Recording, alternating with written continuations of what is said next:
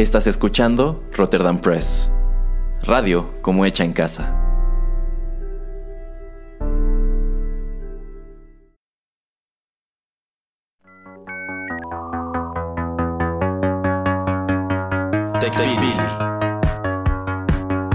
El programa en donde analizamos la tecnología de manera relajada y divertida.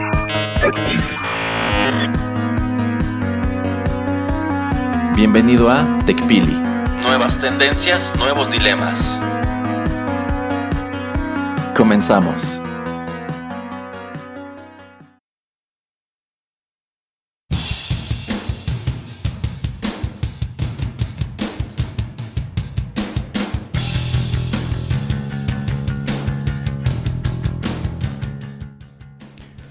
Hola, ¿qué tal amigos? Bienvenidos a la emisión número 76 de TechPili, nuevas tendencias, nuevos dilemas. Los saluda Juanito Pereira aquí a través de los micrófonos de Rotterdam Press en este el programa tecnológico. Y bueno, pues eh, como ya lo saben, para bien y para mal, me acompaña el monstruo come pizzas, el señor Erasmo. ¿Cómo estás, Erasmo? precisamente un poco hambriento, señor Pereira. Eh, sí, sí, sí, se nota aquí por todas estas órdenes que veo aquí en el internet. Eh, por favor, deje de utilizar la cuenta bancaria de Rotterdam Press para sus eh, órdenes que le hace a Domino's y a todas esas pizzerías, por favor. Eso bueno, señor Pereira, e-, eso dejaré de hacerlo cuando usted también se limite con la cuenta del teléfono porque estaba revisando la factura y además de que tiene numerosas llamadas a call centers, ya me di cuenta que también ha estado llamando a prisión. Ah, mire. Sí, no, no sé a quién, pero bueno. Lo bueno es que sabe usted que fui yo. Ah, pues por supuesto, yo, yo, yo, no uso el teléfono. O sea, si, tenemos teléfono fijo aquí en la cabina, es porque usted quiere utilizarlo. Mm. patrañas, puras patrañas. Mire, mejor vamos a empezar con el programa porque traemos varios temas uno de los temas principales que quería traer y obviamente pues eh, por lo que es tema de actualidad, todo lo que está sucediendo en Ucrania y eh, recuerdo que tal vez en alguna conversación, no sé si en algún otro episodio de mm, algún otro programa o si lo estábamos platicando más en alguna cena o en algún café, es de que por ejemplo el gran impacto que tuvo lo que fue el holocausto, el holocausto en la Segunda Guerra Mundial, eh, se debió a que, bueno, fue muy bien documentado, o sea, muy bien entre comillas, pero, o sea, hubo demasiado em, elemento gráfico, videos, fotografías, em, todo lo que era, pues, em, el proceso de datos, ¿no? O sea, la manera en que también eh, los nazis tenían, pues, todo bien registrado. Eh, entonces, trayéndolo, obviamente, ahora al siglo XXI y ahora con lo que está sucediendo en Ucrania, pues quería usted, yo quería usted preguntarle eh, acerca de eso, ¿no? O sea, de que es em, interesante, raro y pues no sé qué tan bueno, qué tan malo, que pues ya todos tienen smartphone y que el internet sigue funcionando, entonces podemos ver muchas muestras de lo que está sucediendo, muchos ejemplos em, de todo lo que está pasando, de las batallas, de las atrocidades, de los bombardeos, etcétera, etcétera. Em, entonces, ¿usted qué piensa acerca de eso? Primero, a mí me sorprende que todavía el, Internet continúe. De, de, eso podemos hablar un poquito después. Eh, pero que tengamos tanto acceso y que esté tan bien documentado lo que está pasando ahora. Eh, sí, sí es interesante porque, bueno, una gran diferencia respecto a lo que sucedió en Europa en los años 30, pues es que las telecomunicaciones eran algo muy distinto y pues claro que la prensa al interior de, Alemania no iba a reportar pues ninguna de las atrocidades que estaban cometiendo pues no solamente en los campos de concentración, sino todos los despojos que realizaron en Polonia, en Austria y demás, ¿no? Eh, allí pues también destaca esa peculiaridad, que efectivamente ellos al interior de los campos de concentración estaban documentando lo que hacían, estaban tomando fotografías, estaban capturando video, tenían listas con nombres de las víctimas y cómo las habían ejecutado y demás, esa evidencia de la que ellos tratan de deshacerse, pues cuando se dan cuenta de que pues toda su operación se está viniendo abajo, en la mayoría de los casos no lo logran o no logran deshacerse de toda. Y es precisamente esa evidencia la que ha servido pues para, para comprobar que todas esas cosas ocurrieron. Y cuando comienzan pues estos juicios de Nuremberg y bueno, todo el aftermath de la, de la caída del régimen nazi, pues es así que a, estos criminales de guerra les, les comprueban sus crímenes y bueno, es así que van llegando pues sus, sus sentencias. Yo creo que se dieron cuenta muy tarde de que pues estaban poniendo solos la soga al cuello, pero pues, a fin de cuentas no creían que fueran a perder. De hecho, ellos creían que la guerra se iba a prolongar durante muchísimo más tiempo. Y efectivamente, pues en, este caso es la misma población de Ucrania la que está capturando fotografías, la que está capturando videos y los está colocando en redes. Y pues muchas de estas imágenes, algunas de ellas muy fuertes, le han dado la vuelta al mundo pues ya a través de portales de prensa internacional. Entonces, eh, pues digamos que ese es otro tipo de evidencia, es otra manera de documentar eh, bueno, de tener esa información para la posteridad. En este momento, claro que no sabemos cómo va a terminar este conflicto, pero pues llegado a ese punto, pues digamos que para el juicio de la historia van a quedar todas estas cosas.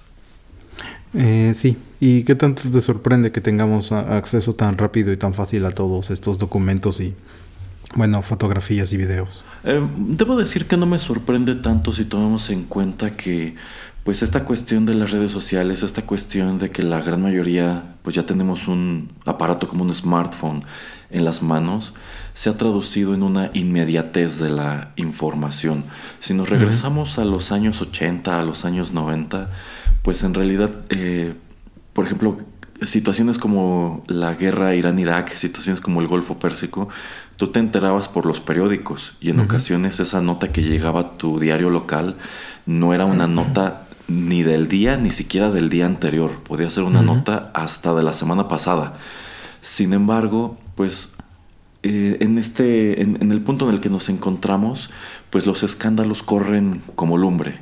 Y es precisamente por eso que pues ya hemos comentado en un contexto muy distinto como pues una metida de pata, algo que no debieras haber dicho en tus redes, pues puede acabar tu carrera en segundos porque pues va a tomar segundos que el mundo se entere, incluso si eh, quizá en cuestión de uno o dos minutos dices, caray, creo que no debe haber publicado esto, probablemente ya sea muy tarde, probablemente alguien ya capturó la imagen, probablemente alguien ya lo descargó, ya lo copió, ya le hizo tweet stamp, no lo sé.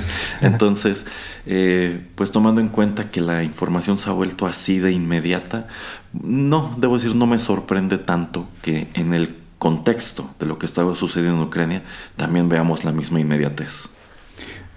Sí, efectivamente. Y bueno, también se debe eh, el acceso a Internet ahora en, Ucrania que siga existiendo a que, según yo, algunos diplomáticos de ese país, de hecho, utilizaron Twitter, una red social, para contactar a Elon Musk y pedirle routers para su sistema Starlink, que su sistema Starlink es eh, un sistema de satélites de órbita baja, que creo que son en total más o menos 2.000 satélites, que están interconectados entre ellos para pues eh, proveer de internet eh, sin ningún problema y, y también no, no hay tanta tardanza en la comunicación.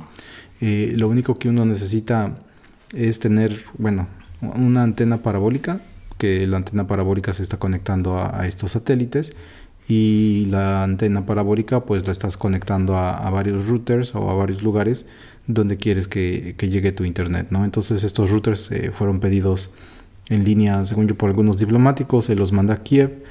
Eh, y bueno, ha habido también fotografías, videos de que hay gente utilizándolos y de que sí es un sistema que pues es hasta eso bastante rápido.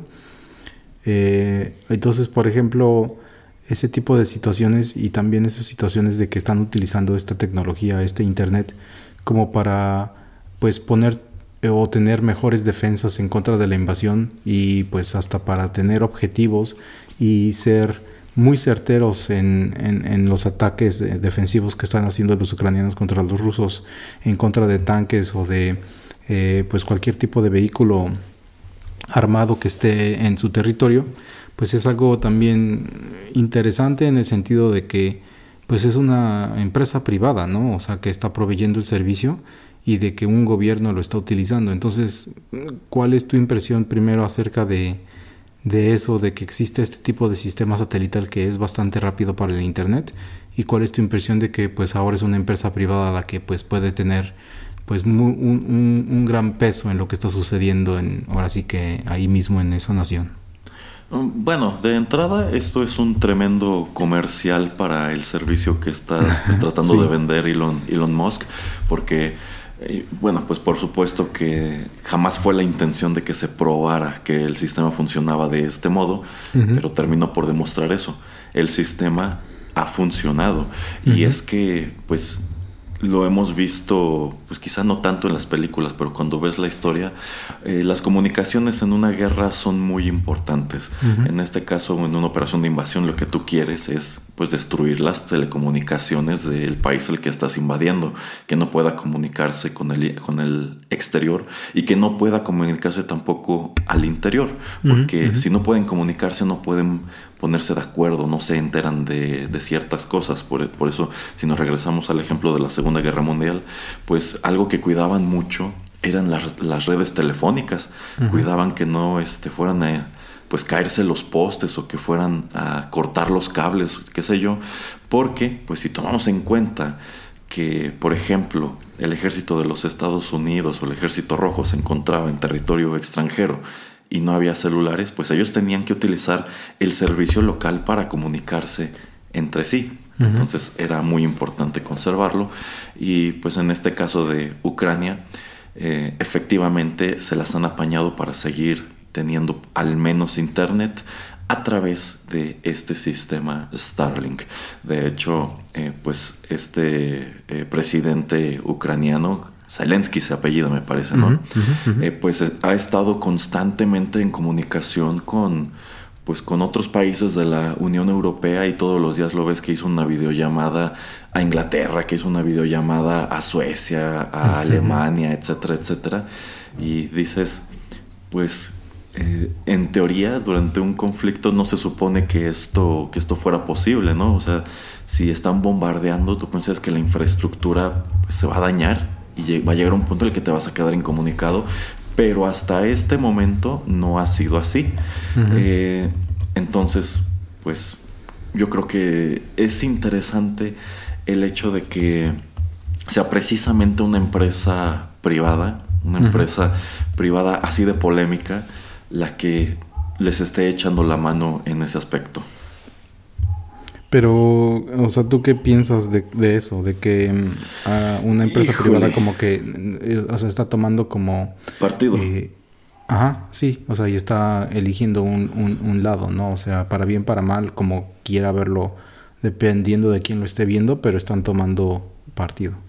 Pero es que el mundo en general ha tomado partido. O sea, tenemos el caso de mm, un montón de empresas extranjeras que han cesado sus actividades al interior de Rusia a manera de protesta por lo que está ocurriendo y el mismo gobierno ucraniano está llamando a otras empresas o a, otros eh, gobiernos a que también corten lazos diplomáticos con Rusia, que impongan eh, sanciones de algún tipo, sanciones económicas de, algún tipo a Rusia, esto en aras de afectar su economía y que no tengan otra, pues más, que no tengan más salida que cesar esta invasión.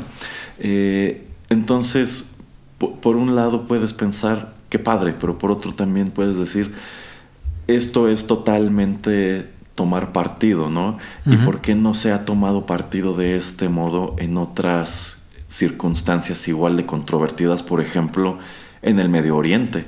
Yo allá jamás me he enterado de que McDonald's diga no estoy de acuerdo con esto y voy a cerrar todos mis restaurantes, que por cierto allí, ojo, Burger King no ha cerrado.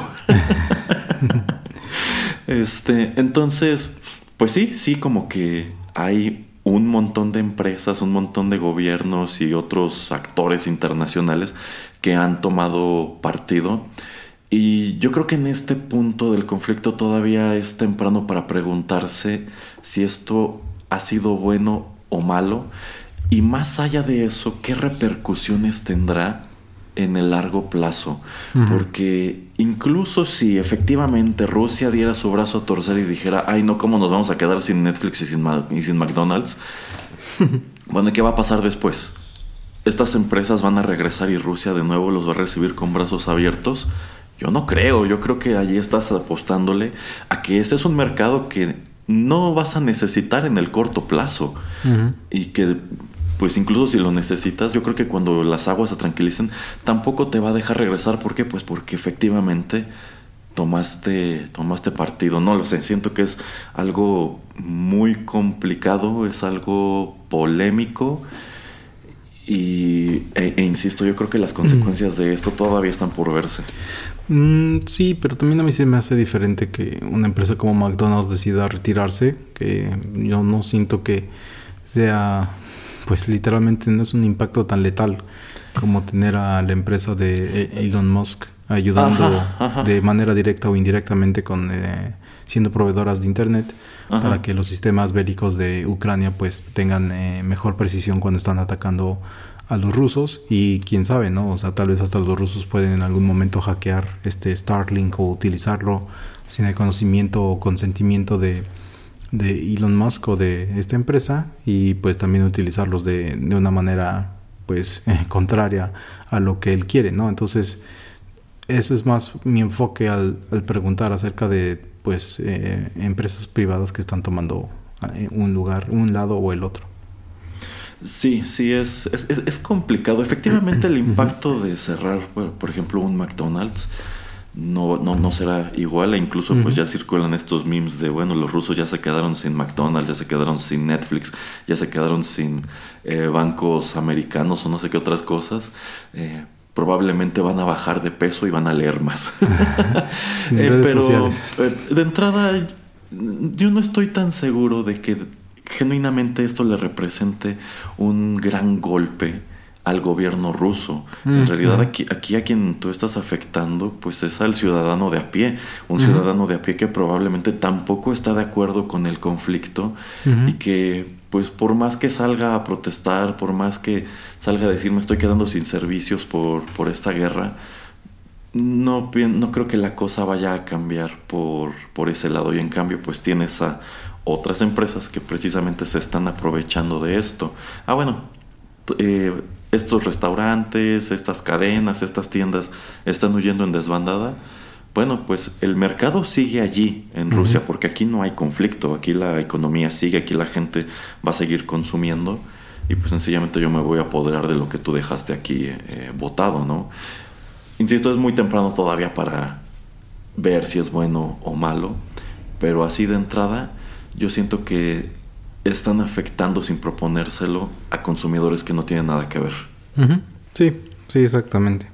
Eh, bueno, y saltando a un tema relacionado, em, estaba yo viendo en las noticias que existe esta empresa de videojuegos, eh, la desarrolladora llamada Bohemia Interactive, que eh, tiene un juego o una franquicia denominada o que se llama Arma y eh, Arma 3 está siendo utilizada por varias personas como para hacer videos, eh, pues obviamente todos fake, o sea, no son reales, ah, para generar, eh, pues... Em, Desinformación. Ajá, y como para decir que están peleando ciertos, no sé, que hay ciertas peleas entre aviones rusos ucranianos, también en que algunas de estas eh, líneas de defensa ucranianas están pues eh, haciendo bombardeo a estas líneas eh, de tanques y de otro tipo de vehículos que están invadiendo de rusos y eso pues es algo que como los videojuegos ya están siendo pues muy bien hechos y este es un juego que tú puedes solamente utilizar en, la, en tu computadora y si pues tienes muy muy buena computadora con muy buenos chips y muy buen RAM etcétera pues puedes crear algo que se vea muy realista eh, y termina siendo esto compartido pues obviamente en varias redes sociales como en Facebook donde pues mucha gente piensa que en verdad eh, son videos de cosas que en verdad están pasando. Entonces, pues esos peligros, señor Erasmo, ¿usted qué piensa de también utilizar, en este caso, videojuegos como para crear eh, noticias falsas? Pero pues digo, hasta eso para producirlas toma algo de tiempo. Eh, y bueno, toda la gente que ahora sí que, que se la cree y que lo ve y que lo comparte. E, es igual un tema muy complicado e incluso pues esto es algo que se ha utilizado más allá de pues crear esta desinformación también para tratar de desprestigiar a cualquiera de los dos bandos, pero yo me he percatado que sobre todo para tratar de desprestigiar a Ucrania, porque ya me ha tocado ver un par de videos de personas que afirman que estas imágenes de muertos en las calles no son reales, que son personas a quienes les están pagando para que hagan fotomontajes y así digamos pues darle más dramatismo eh, pues a estos plis que está haciendo el gobierno de Ucrania a la comunidad internacional. Eh, por ahí, por ejemplo, recuerdo que vimos un video donde hay un presentador de noticias frente precisamente como de un montón de cuerpos tirados en la calle y de pronto uno de ellos este, se empieza a mover. que bueno, este...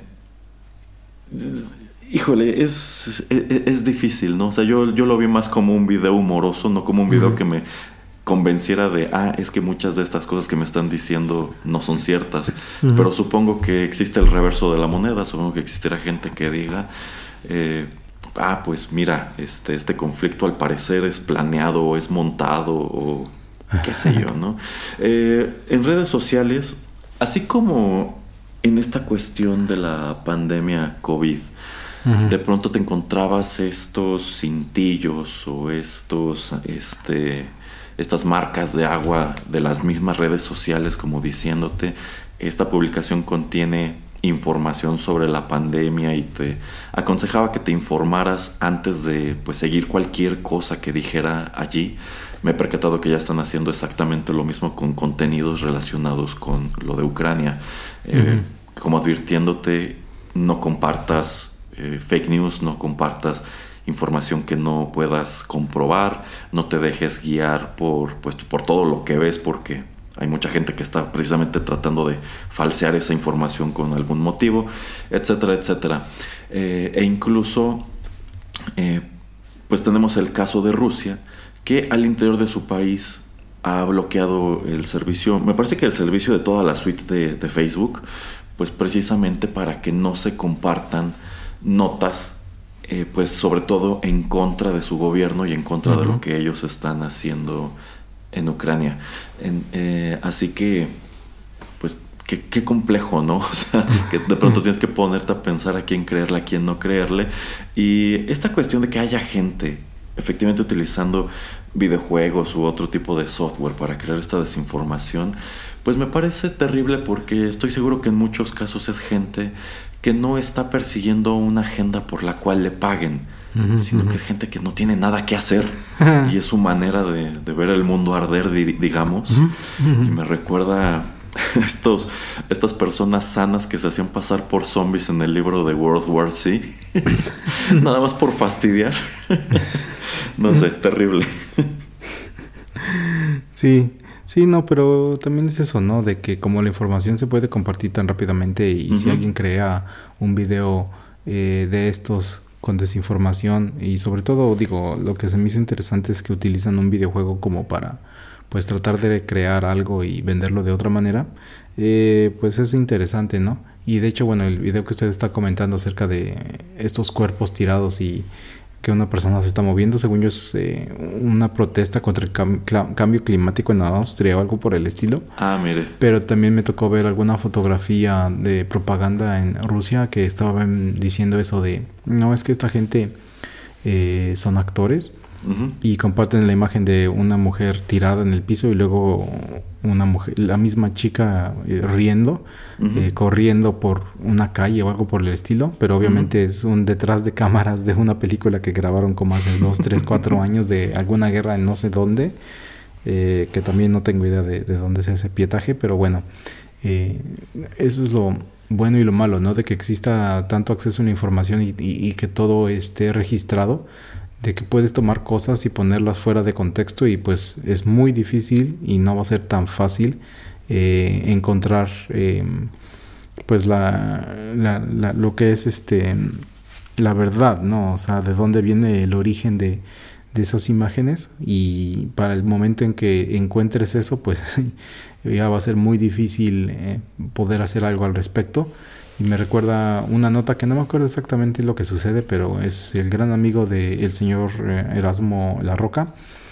Alguien hace un tweet o un insta, eh, Photoshop, de que él dijo algo en contra de una persona y se le vuelcan miles de personas en contra de él y le dicen, ok, pero si ven quién hizo ese tweet, yo no fui, entonces a mí qué me están diciendo y que de todas maneras mucha gente eh, seguía súper enojada porque de todas maneras no se disculpó por algo que alguien dijo o que alguien hizo en Photoshop. Y así de, ok, así como que... también como dices, ¿no? Es también gente que a veces no tiene muchas cosas que hacer o que en verdad cree que existen complots o, que existen cosas ahí ocultas en todos lugares. Si de no, no, no, seguramente si fuiste tú con una cuenta eh, privada o con una segunda cuenta, etcétera, etcétera. Y se me hace eso muy raro, ¿no? También la reacción de la gente como para tratar de, de nunca estar equivocados, que eso también se me hace algo súper erróneo. Eh, ¿Sabe también qué otro caso me viene a la cabeza? Eh, hace unos años circuló mucho una, bueno, circulaban imágenes con una supuesta declaración de Angela Merkel en la cual aparentemente estaba pues tirándole una pedrada bajita a la mano al actual gobierno de México, porque parecía aludir a ciertas frases que el presidente estaba utilizando, bueno, sigue utilizando en sus conferencias eh, matutinas. Y mucha gente lo compartía así como, miren, desde Alemania están este, poniendo en su lugar al gobierno de México y otras, ah, Alemania está este, atacando a nuestro gobierno, etc., etc. Y debo decir que yo jamás encontré una fuente que corroborar que Angela Merkel hubiese dicho genuinamente eso. Y por la manera en que se leía, dije, es altamente improbable que haya sido así. Digo, a la señora que le va a importar, ¿no? Lo que se esté diciendo acá en las mañanas. Eh, y me puse a buscar, a buscar, y no encontré absolutamente ninguna fuente, al menos en inglés, en que reprodujera estas palabras suyas. Así que me atrevo a decir que, pues no, no fueron ciertas, pero aquí estuvieron circule y circule eh, pues, y se, bueno, y se utilizaban pues por ambos bandos, ¿no? para, para, atacar y para, y para defender. Entonces, pues sí, es muy complicado de pronto tener que, pues, e, estar poniendo en tela de juicio este, estas imágenes que te llegan y te quedas, ¿será o no será? Y a veces, pues, sencillamente por eso dices, mejor ya no lo comparto, a lo mejor este, suena controvertido, a lo mejor suena interesante o hasta divertido, pero Mejor vamos a cortar el hilo aquí. sí, sí, así es.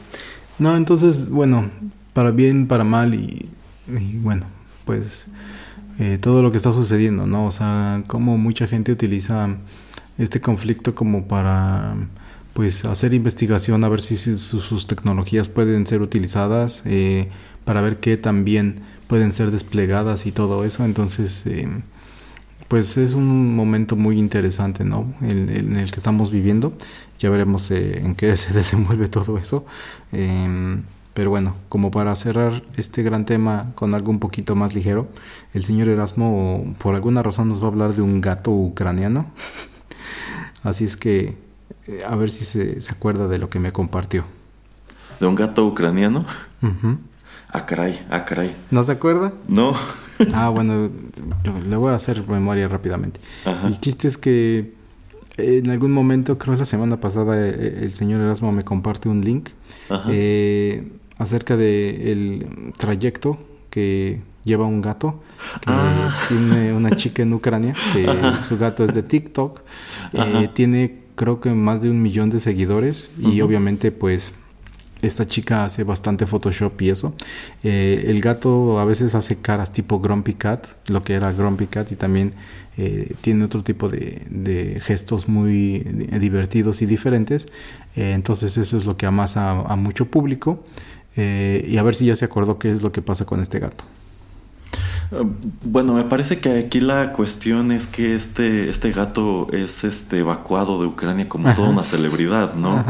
Y que dices, bueno, mientras que hay gente que eh, pues tiene que refugiarse en las estaciones del metro y demás, ¿cómo es posible que el internet prefiera volcarse a rescatar a este gato? Eh, pero pues yo siento que son el tipo de cosas sui generis que podemos ver en un mundo contemporáneo que de pronto está más interesado efectivamente en animales que se convierten en celebridades que en auténticos problemas de la vida diaria, ¿no? sí, efectivamente, y de hecho ahí este pues a través de toda esta gente que eh, seguía al gato en sus redes sociales, de hecho creo que es cuenta la chica su dueña de cómo pues hace todo el trayecto desde Ucrania, no, no, no recuerdo exactamente qué ciudad, hasta París, Francia, y de que hay hasta una como eh, asociación o algo por el estilo que ayuda a, gente y, creo que ayuda a cierto tipo de refugiados que le están ayudando como le encontraron un departamento pequeño como para que ahí esté y también se lo están pagando. Eh, digo, en cierta manera que bien, ¿no? O sea, no, no creo que se lo hayan dado por el estatus de celebridad, pero también eh, pues es algo que también nos viene de la era moderna, ¿no? O sea, lo que está comentando el señor Erasmo, que están tratando de sacar a jóvenes, a niños, a señoras de este país y como pues algo que está moviendo mucho a las personas y sobre todo pues gente muy joven que es la que es la que participa más o la que es eh, eh, pues el público que utiliza más TikTok eh, pues es la que está más interesada en ver lo que le está pasando a este gato. Y también te cuenta ahí de, no, es que X persona decía que cada día estaba como revisando su TikTok para del perfil del gato para ver si había noticias o algo y que estaban muy preocupados, etcétera, etcétera. Pero también yo lo veo de una manera de pues crear conciencia, ¿no? O sea, tal vez a la gente más joven, a la gente adolescente, no le interesa tanto lo de las noticias internacionales o conflictos bélicos, etcétera, pero al seguir a una mascota como esta, pues tal vez les interesa, ¿no? Entonces, también quisiera verlo del lado positivo, no sé si tú lo veas también de alguna manera, de esta manera positiva. Híjole, me es un poco complicado verlo de, de una manera, de una manera positiva. O sea, entiendo eh, entiendo que efectivamente cada quien se engancha con lo que quiere en redes sociales y pues bueno, a este gato le toca estar metido en, esta, en esta situación. Y bueno, también me ha tocado ver este, en algunos casos eh, que en cuentas de ciertos animales que pues, se vuelven celebridades y después fallecen o incluso terminan por perderse, como hay pues como hay un público que se vuelca a, lamentar estas situaciones o ayudar a, buscarlos. Por allí hay un documental interesantísimo en Netflix de cómo pues unas personas que se indignaron por unos videos en donde están matando unos gatos, este, ayudan a las autoridades de, Canadá a atrapar a un asesino en serie. es, es increíble. Pero bueno, este, digamos que ese es un caso en el cual ese interés del Internet por los animalitos pues termina por hacer algo, termina por hacer algo bueno. Y supongo que al final del día, más allá de, pues, quizá juzgar a esta gente de que está pendiente del gato, supongo que también es una manera de, pues, aliviar un poco de, la tensión, ¿no? Porque a fin de cuentas, pues, cualquier cosa que te estén repite y repite y repite termina por este, pues, por afectarte. Entonces supongo que para ellos, pues, quizá parte de lo que les alivia el día es saber que el gato está bien. sí, sí, sí. Pero es lo que te comento, ¿no? O sea, tal vez si lo hiciera alguien em, diferente o eh, algún artista o lo que sea, pues tal vez no tiene el impacto con, con gente tan, tan joven. Por, por también em, hace un par de días vi el video, no sé si lo viste, de que hace Arnold Schwarzenegger, que donde le platica o le pide o trata de explicarle a la gente que vive en Rusia lo que está sucediendo, esperando que ese video les llegue. Eh, y bueno, rápidamente solamente cuenta pues lo que era su infancia, como él eh, tenía un héroe que era un levantador de pesas ruso y que gracias también a ir a verlo levantar pesas en una competencia fue que él se, se inspira como para también ser un, levantador de pesas o... Un fisiculturista. Exactamente, físico, culturista. Em, pero bueno, pues alguien que tal vez tiene menos de 20 años, no sé qué tanto le interese eh, Arnold Schwarzenegger o qué tanto impacto le cause eh, pues escucharlo, ¿no? O sea, por más em, interesante o por, para, por, por, por también que esté hecho el, el speech que él da, pues no sé qué tanto haya la diferencia. Entonces, ¿tú qué piensas de eso, no? O sea, que, que sí debemos de tratar de tener a gente que em, escucha eh, varios segmentos, de, o sea, más bien tener a varias, eh, no solo celebridades, pero gente que, que, que, puede platicar o que puede llegar a varios grupos, o sea, a varios eh, segmentos de la población sería bueno o es bueno como tratar de que alineen entre ellos como para dar un, mismo mensaje. O sea, si hay un nuevo héroe de, acción que gente de menos de 20 años le, gusta, pues que él dé el mismo mensaje que Arnold de alguna manera u otra. O tú, tú crees que simplemente que alguien que fue un gran héroe en los 80s y en los 90s, pues ya con eso basta. Es complicado, es complicado porque eh, en este caso como en otros tantos que son altamente controvertidos, como por ejemplo la presidencia de Donald Trump, pues así como estamos hablando de empresas y gobiernos que toman un bando, pues la verdad es que los internautas también toman su bando en su, en su debido momento. Entonces, por más que sea Arnold Schwarzenegger, por más que sea Lady Gaga, por más que sea Taylor Swift, por más que sea Adam Driver quien esté dando ese mensaje, si te encuentras con una persona que está convencida, que digamos es en este caso pro Rusia, y quizá es fan de las eh, películas Arnold Schwarzenegger, pues en definitiva yo siento que este es un mensaje que no lo hará cambiar de parecer. Eh, y en cambio, pues quienes son, digamos, pro Ucrania, pues lo van a compartir hasta el infinito, incluso si no les gustan estas películas o incluso si detestan a este señor por alguna otra opinión que tuvo en el pasado. Y al mismo tiempo siento que eh, estas declaraciones de pronto son también eh, pues arriesgadas para estas celebridades, porque retomando ese ejemplo de la presidencia de Donald Trump, pues en su momento Arnold Schwarzenegger graba un video muy similar a este, atacando la campaña presidencial de Donald Trump cuando pues él es del mismo partido, es republicano, y pues esto le causó este, bueno, le atrajo numerosos ataques de personas en, redes sociales que consideraban que estaba traicionando al partido, que consideraban que estaba traicionando pues a pues a este señor que le da trabajo en su reality show, porque hay que recordar que Arnold Schwarzenegger era el conductor de The Apprentice cuando Donald Trump se va a hacer campaña. Y este, pues digamos que es un mensaje que termina por no hacer eh, gran diferencia. O sea, quienes estaban ya convencidos de que votarían por Donald Trump, no cambiaron de parecer. Y pues no sé, yo, yo, pienso que el impacto que tienen este tipo de mensajes es diminuto. Mm, sí, cierto, cierto. Eh, bueno, esos eran más o menos los temas que quería yo traer acerca de todo lo que está sucediendo en Ucrania. No sé si tengas tú algo que agregar, sino para ir a una pausa y regresar. Vamos a una pausa.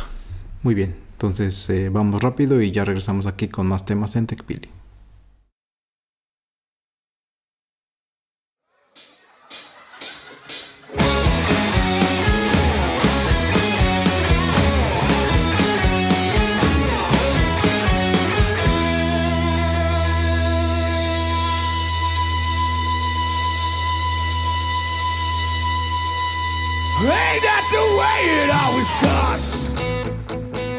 A simple round of conversation became a shameful equation.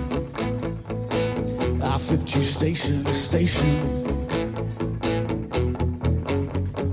Hey, don't go and turn the other way.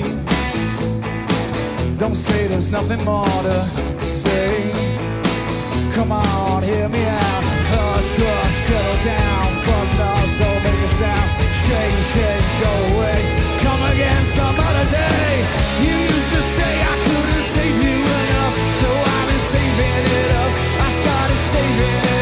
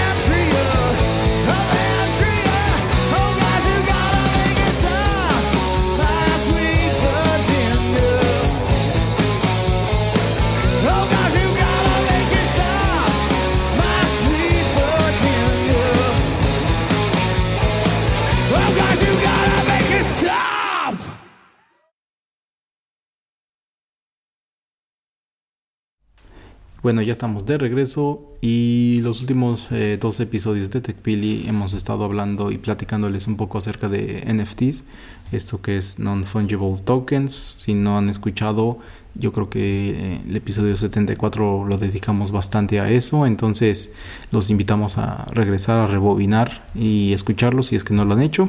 Pero pues queremos traerles un poco de las noticias y de las cosas que nos encontramos eh, últimamente en línea y el señor Erasmo me comparte un link con alguna información.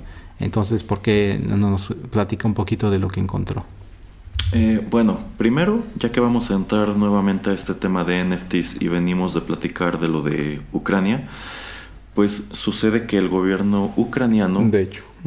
este, está por publicar o ya publicó su propia colección de NFTs. Estos NFTs eh, sirven a un doble propósito. Por un lado, estas imágenes que ellos están subastando o van a subastar a través del Internet son imágenes como las que comentábamos, son imágenes de la, de la guerra, son videos, son fotografías. Y una de las intenciones es que al momento de relacionarlo con un archivo NFT, esta imagen se preserve y no termine por perderse entre el vendaval de información. Y otro es utilizar esos fondos que logren recaudar pues para seguir este inyectándole dinero a su defensa. De hecho, ellos han dicho que ese dinero que se junte no lo van a gastar en armas, sino en eh, pues chalecos antibalas y otro, otro tipo de equipos de, de seguridad, como para darle, digamos, legitimidad a esta, a esta subasta de NFTs. Entonces tenemos por un lado, pues esto, que ellos identifican esta oportunidad de generar dinero a través de los, de los NFTs y deciden vol- volcarlo para su causa. También traigo otros dos temas en donde pues la finalidad era totalmente distinta y también los resultados fueron diametralmente opuestos. Y el primero es el caso de Konami. Konami, seguramente algunos de los escuchas lo saben, es una empresa japonesa famosa sobre todo por desarrollar videojuegos. Era una empresa muy importante en los años 80 y 90 que arrojó títulos eh, grandísimos en las consolas de Nintendo, también en los arcade. Una empresa que de hecho desde hace unos años pues cambia totalmente su giro de negocio, se dedica más a los juegos para dispositivos móviles, a las microtransacciones, porque a decir suyo hay más dinero allí que realizando grandes producciones para consolas como el PlayStation o el Xbox. Bueno, pues una de las principales franquicias de esta empresa es nada menos que Castlevania. Y este año Castlevania está cumpliendo 35 años, o sea, son 35 años de lanzamiento del juego original para el NES o el Famicom allá en Japón. Y ellos deciden celebrarlo de todas las maneras que pudieron haberlo hecho con una colección de NFTs. Y bueno, estos NFTs salen a subasta en enero y, y, constan de ilustraciones originales, constan de pues digamos capturas de pantalla del juego original como este, este mapa del castillo de Drácula que aparecía entre un stage y otro. Consta de pequeños videoclips con escenas del juego, enfrentamientos con alguno de los jefes y también de un puñado de pues eh, midis que son la música original de ese Castlevania que pues a fin de cuentas al interior de la industria de los videojuegos son temas legendarios prácticamente. Y bueno, ellos eh, sacan a subasta todos estos productos, que eran 14 en total me parece. Esto lo hacen en enero, se venden muy rápido y logran juntar un total de 160 mil dólares. Y quizá aquí se pregunten, bueno, ¿y yo qué me gasté? Me parece que quien más pagó, pagó 26 mil dólares por precisamente uno de los temas musicales. Y bueno, ¿yo qué gano? Eh, ellos colocaron en su sitio web una especie de pantalla como si fuera salón de trofeos, en donde puedes consultar estos 14 NFTs, las imágenes, los pequeños videos, este, la música. Y en cada uno de estos recuadros, en la parte de arriba, aparece como una especie de murciélago dorado con el username, apodo o bueno, con el nombre con el que tú quisieras haberte identificado ante el internet para decir esta persona es la poseedora de este NFT. Y eso es exactamente lo que compraste. Tú compraste que colocaran tu username en esta pantalla. Eh, y esa pantalla va a estar allí un año entero. Eh, esta lista se publica, eh, me parece que el primero de febrero y allí dice que estará disponible hasta que termine el año 2022. Después de esa fecha no estoy seguro que vaya a suceder porque ellos mismos no lo especifican. y aunque yo quiero imaginarme que esto es que van a, este, a retirarla. Eh, entre otras cosas, allí puedes ver cuál fue el primer NFT que se vendió y también eh, digamos que puedes desplegar una especie de historia de propiedad del NFT. Hay un renglón que dice First Buyer, el primer comprador, pues fue este. Se supone que es ese primer comprador el que se va a quedar en este murciélaguito dorado de arriba. Pero si eventualmente decide venderlo, allí en esta, en esta lista de abajo dirá quién se lo vendió. Y así sucesivamente. Cuantas veces se venda este NFT a lo largo del año. Allí puedes consultar esa información si es que te interesa saberlo. y también Konami, debido a esta venta entre usuarios o eh, recibe una regalía. No, no, no, recuerdo si mencionan el porcentaje, pero también va a recibir dinero por cada vez que cambie de manos esta propiedad. Eh, el 2.5%. Mm, Me parece que es el 2.5% para Konami y el 2.5% para el operador de la blockchain, que no me acuerdo quién, cuál, cuál, cuál, es. Pero este, pues sí, sí ellos generaron una comisión por estos 160 mil dólares que se movieron. ¿Cómo ve, señor Pereira? se me hace interesante, se me hace diferente. Eh, no sé qué tanto yo pueda apoyar, digo, la verdad, eh, eh, lo platicábamos antes, la verdad no, no apoyo tanto esto de los NFTs, sobre todo en este sentido que estamos hablando de que una empresa que desarrollaba videojuegos pues lanza algunos de estos y tratan de pues de inventarse o de sacarse de la manga cosas eh, que tal vez alguien que es súper fan pues eh, y que le significó mucho sobre todo los juegos de Castlevania pues eh, quieren tener un poco de, fama o quieren tener un, pedacito de eso aunque sea intangible y aunque esté en el éter.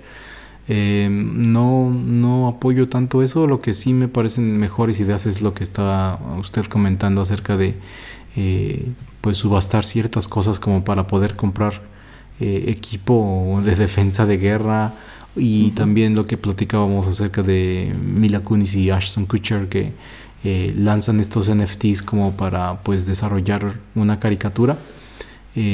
Siento que eso tiene un poquito más de sentido más que una empresa pues simplemente ver de qué manera genera dinero con algo que pues es tan nuevo y que la gente no sabe exactamente dónde están poniendo su dinero, entonces para mí me suena más a un tipo de estafa más que a algo que vaya a generar o que vaya a tener valor de aquí a, algunos años.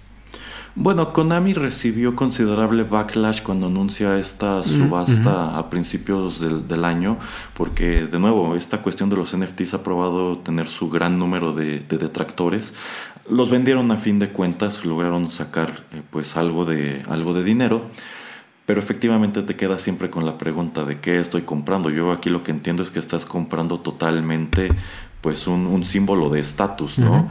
Que a quien sea que le interese en algún lugar del mundo pueda entrar a esta página y ver tu username, que pues seguramente es el mismo username que tienes en Instagram o en alguna red social o en Twitch, qué sé yo. Pero pues para, yo creo que para la gran mayoría de nosotros es algo que no tiene valor. Y es algo controvertido si tomamos en cuenta que Castlevania es una de las grandes, grandes franquicias de Konami, si no es que la más importante de cuantas ellos desarrollan en los años 80. Y si está cumpliendo 35 años, ¿por qué no se te pudo ocurrir otra manera de, conmemorarlo? ¿no? A lo mejor no es una cifra tan importante, 35, como lo sería 50, que creo que también son 25 años de Symphony of the Night. Pero ¿por qué no pudiste sacar, si no otro juego de la serie Castlevania que en este momento está cancelada? O sea, ya tiene mucho rato que no, no sacan nada dentro de ella. ¿Por qué no pudiste sacar una reedición del juego original de algún modo? Ya fuera para dispositivos móviles, para alguna tienda virtual, qué sé yo. En lugar de hacer una dinámica como esta. Lo único que está, que está evidenciando es que tú querías hacer dinero explotando el 35 aniversario de Castlevania de alguna manera y elegiste la más fácil y la más floja de todas las que, de, las que pudieron haberse ocurrido. Y precisamente eh, del otro lado de la mesa y partiendo de este adjetivo que a menudo se asocia con los NFTs que es la estafa, pues tenemos el caso de Team 17. Eh, Team 17 también es un desarrollador de videojuegos, en definitiva no tan conocido como Konami. Este estudio me parece que es inglés. Y bueno, pues esta empresa se hizo globalmente popular en los años 90 por un juego de PC muy divertido llamado Worms. ¿Se acuerda de Worms, señor Pereira? Sí, el que me ha encantado y siempre me gusta visitar de nuevo es el Worms Armageddon. Me encanta ese Ah, sí. Sí, era buenísimo. Eh, bueno, pues este desarrollador tiene otros tantos títulos, pero en definitiva yo creo que el grueso de la comunidad gamer siempre los va a identificar por Worms, que tuvo sus puertos después para consolas y creo que existen a la fecha como 20 iteraciones del mismo, del mismo concepto. Bueno, pues eh, también este mismo año Team 17 anunció que estaba que habían decidido incursionar en el mercado de los NFTs y lo harían a través de una colección denominada MetaWorms. Y pues esto que era, bueno, pues ellos desarrollaron una especie de trofeos virtuales que eran como pequeñas estatuillas muy estilizadas de estos mismos gusanos y se pondrían de igual manera a subasta y supongo que esto funcionaría exactamente igual que lo que les acabo de comentar de Konami. Tienes una página que es como salón de trofeos en donde puedes meterte a apreciar estos NFTs y allí te dirá quién es el dueño y cuánto pagó por él, etcétera, etcétera, ¿no? Y bueno, pues la comunidad eh, gamer, los mismos fans de Team 17, les, les reviran la noticia y dicen, pues qué, qué desagradable que ustedes también se hayan montado en este mismo tren, en este mismo tren que pues a, la mayoría de las personas le parece una estafa, una manera fácil de quitarle mucho dinero a la gente. Eh, y más allá de eso, Empresas que trabajan de la mano con este estudio también se pronunciaron en contra e incluso amenazaron con cancelar proyectos que ya tenían sobre la mesa si ellos seguían adelante con esta movida de los NFTs. Y a Team 17 no le quedó de otra que publicar un desplegado súper escueto diciendo bueno, pues ya lo pensamos dos veces y siempre no. Esto de MetaWorms no va. ¿Cómo ve, señor Pereira? Mm, Mira, que entiendo que muchas empresas están tratando de ver de qué manera generar ingresos.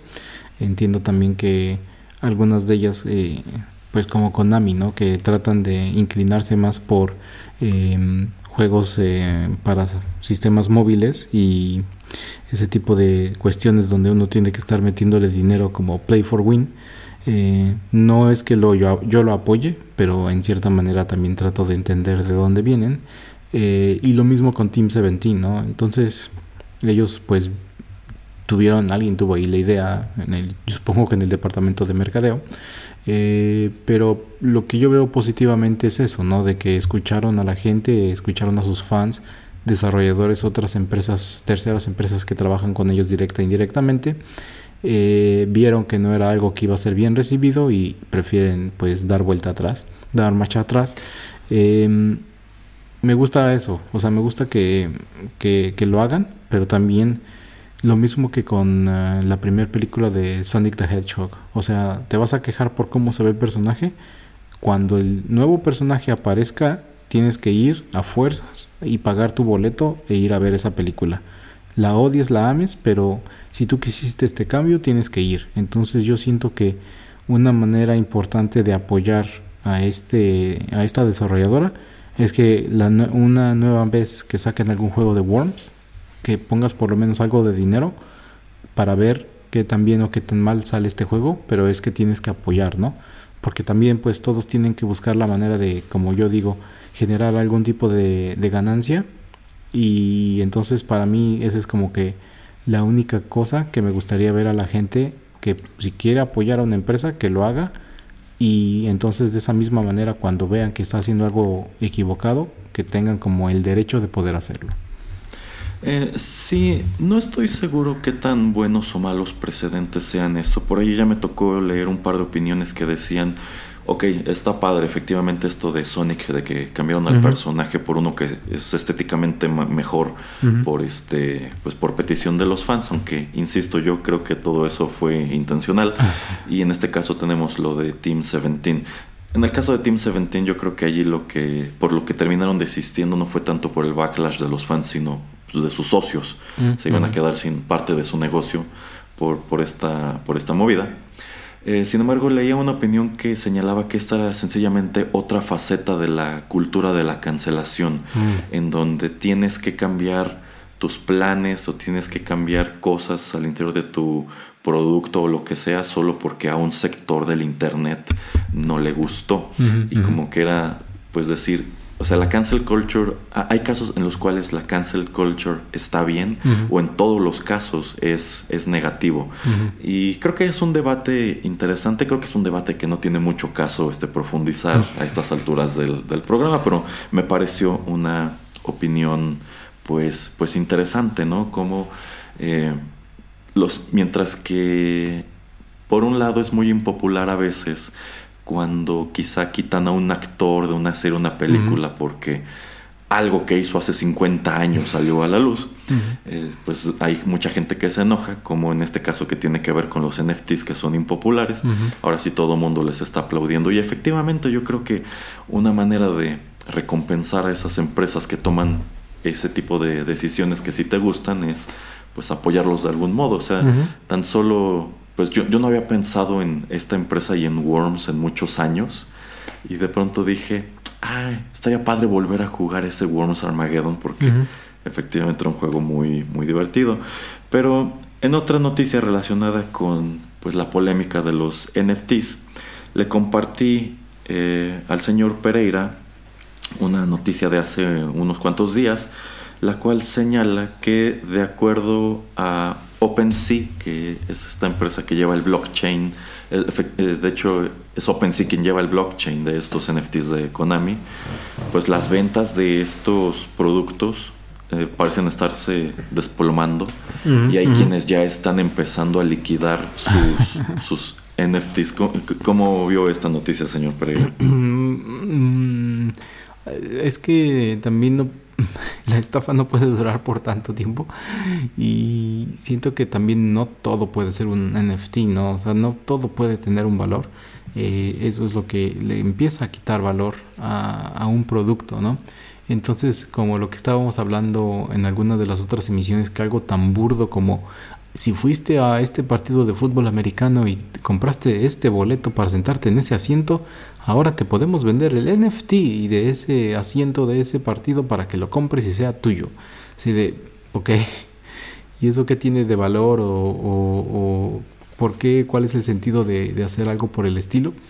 Eh, supongo que es lo mismo y que pues mucha gente o mucha gente que está tratando de invertir pues está viendo de que en verdad eh, hay cosas que en verdad pueden ser protegidas o, que pueden tener un valor a futuro o que em, se van a revalorar eh, positivamente. Entonces, cuando tú quieras vender este, este NFT, eh, vas a generar más dinero. Entonces lo ves como algo donde puedes estar haciendo una inversión.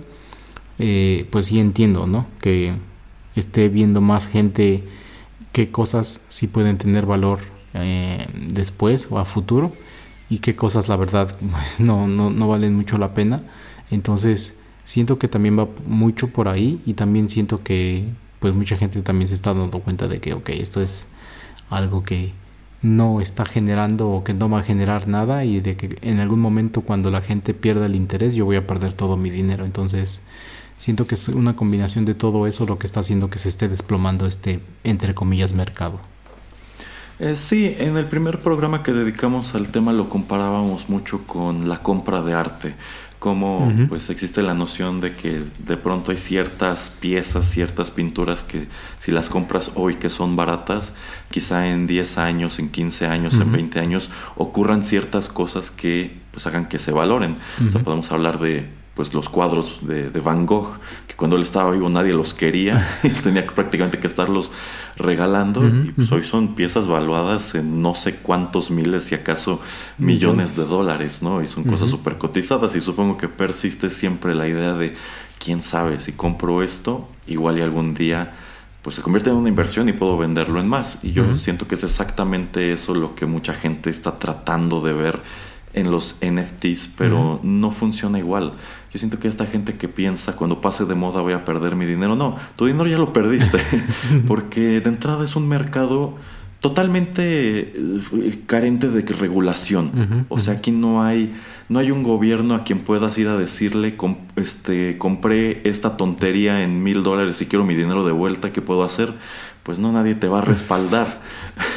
no, no hay, no hay como tal, no, hay tal cosa como una entidad que esté regulando en este momento el mercado de NFT. ¿Me estás diciendo que no hay un, Profeco NFT?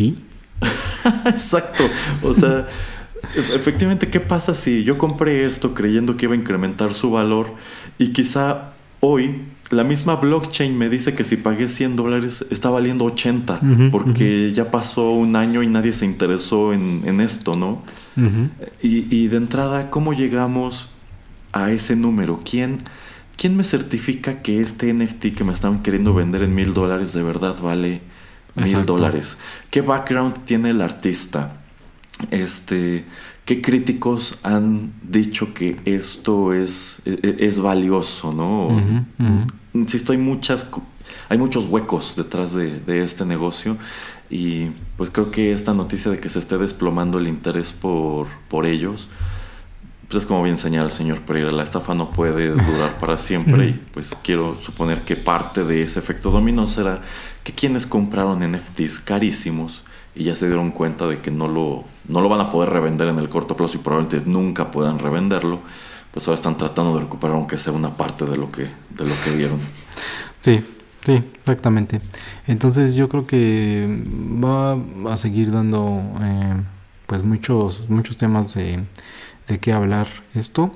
Eh, y también se me hace interesante ¿no? la comparación que hacía el artículo con lo que fue la burbuja del, del dot com, del punto com, que en, el final de los noventas, donde pues todos trataban de generar o de crear eh, páginas de, ajá, páginas de internet, dominios, que tal vez no exactamente te explicaban qué es lo que hacían o cuál era su propósito o, cuál era em, eh, pues la misión o lo que estaban vendiendo, pero el chiste es que existieran muchísimos de estos sitios y de que en algún punto pues eh, la gente se iba a interesar tanto y que iba a tener tanto acceso a internet de que iba a poder entrar a todas estas páginas y comprar lo que sea que es lo que vendieran eh, que pues obviamente esto no termina no pasando porque pues simplemente el señor Erasmo puede sacar varios varios sitios de web por ejemplo, libros.com y almohadas.com y no sé, este micrófonos también.com y vender nada, pero de todas maneras como que mucha gente dice, uh, qué buena idea, uh, y se robó eh, este URL que es muy muy eh, interesante, muy chido y de que mucha gente lo va a utilizar para tratar de buscar libros, porque cuando yo busco libros le pongo libros.com, entonces wow. Entonces si el Erasmo nada más vende si el señor Erasmo nada más vende cinco cosas ahí, pero cuatro son libros, ya, ya con eso. Y a final de cuentas, cuando, no sé, eh, gente que en verdad sabe de, negocios y, gente que sabe cómo es que actúan los usuarios de internet, pues dicen, ok, pero si tiene cuatro cosas y no sabe ni exactamente qué, cuánto de inventario tiene o son cosas que a nadie le interesan, pues de qué sirve que tenga o cuál es el valor de que tenga libros.com si él no sabe explotarlo, no sabe desarrollarlo. Entonces, yo creo que es lo mismo con NFTs. Yo creo que vamos a encontrar algún punto en, en algún momento, yo creo en los próximos par de años, donde va a haber un enfoque, donde va a ser algo que puede ser utilizado eh, de una manera inteligente, pero lo que está sucediendo actualmente creo que no es el camino a seguir. Estoy totalmente de acuerdo y sí, es una comparación muy interesante la que hacen en el artículo con este fenómeno de pues, la debacle.com, que a mí también me recordó los casos de ciertas celebridades, quienes eh, pues resultó que al momento de que entran a redes sociales como Twitter o Instagram, pues resulta que ya había alguien utilizando sus nombres. y este, por eso de pronto te encuentras casos como, no lo sé, fulanito, real fulanito de tal, porque si buscas el fulanito de tal, esa es una cuenta de fan o es una cuenta que no tiene absolutamente nada que ver con eso. Y pues también por eso llegamos a este escenario en donde pues tienen que pedirle a, la red social que les ponga la palomita para así darle certeza a sus fans de que esa es la buena y no, no la otra. sí, Sí, entonces eh, pues ya veremos eh, lo que pasa, pero cuando encontremos cosas interesantes pues se las traeremos, se las expondremos aquí y bueno pues siguen siendo temas y cosas muy actuales, ya veremos que, eh, en qué terminan. yo no tengo nada más que agregar para esta emisión. Señor Erasmo, ¿algo más que usted quiera agregar? Creo que por ahora es suficiente, señor Pereira. Muy bien, excelente. Nada más, eh, antes de despedir, recuerde a la gente dónde nos puede encontrar, dónde nos puede escuchar. Bueno, recordarles que todos nuestros contenidos están disponibles de manera gratuita en SoundCloud y que pueden suscribirse a lo más reciente del podcast en Spotify, iTunes, Tuning Radio y prácticamente cualquier otra aplicación en donde se descarguen podcasts. Exactamente, y recuerden que una de las mejores maneras en que ustedes nos pueden apoyar es comprar los NFTs que el señor Erasmo crea. Luego les pasa a la página esas open source o no sé, ya, ven ahí bajita la mano dijo el, nombre. Pero también no le paguen mucho porque según yo son puras... Eh, em, son puros dibujos que él hace en Paint de cartones de estos de pizzas de varias empresas. Entonces no le paguen mucho, ¿eh? la verdad no creo que valgan tanto. Bueno, y si no les interesan esos NFTs, recuerden que siempre pueden comprar este, fotografías de los pies del señor Pereira en, OnlyFans.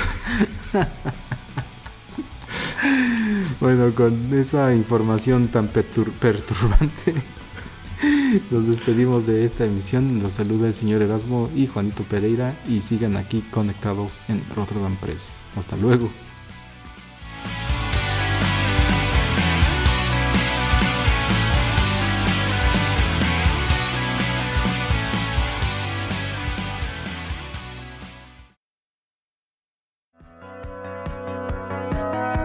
Esto fue TechPili. Nos escuchamos en la próxima emisión para continuar la charla y el análisis de todo cuanto a tecnología se refiere. Te esperamos aquí, en Rotterdam Press.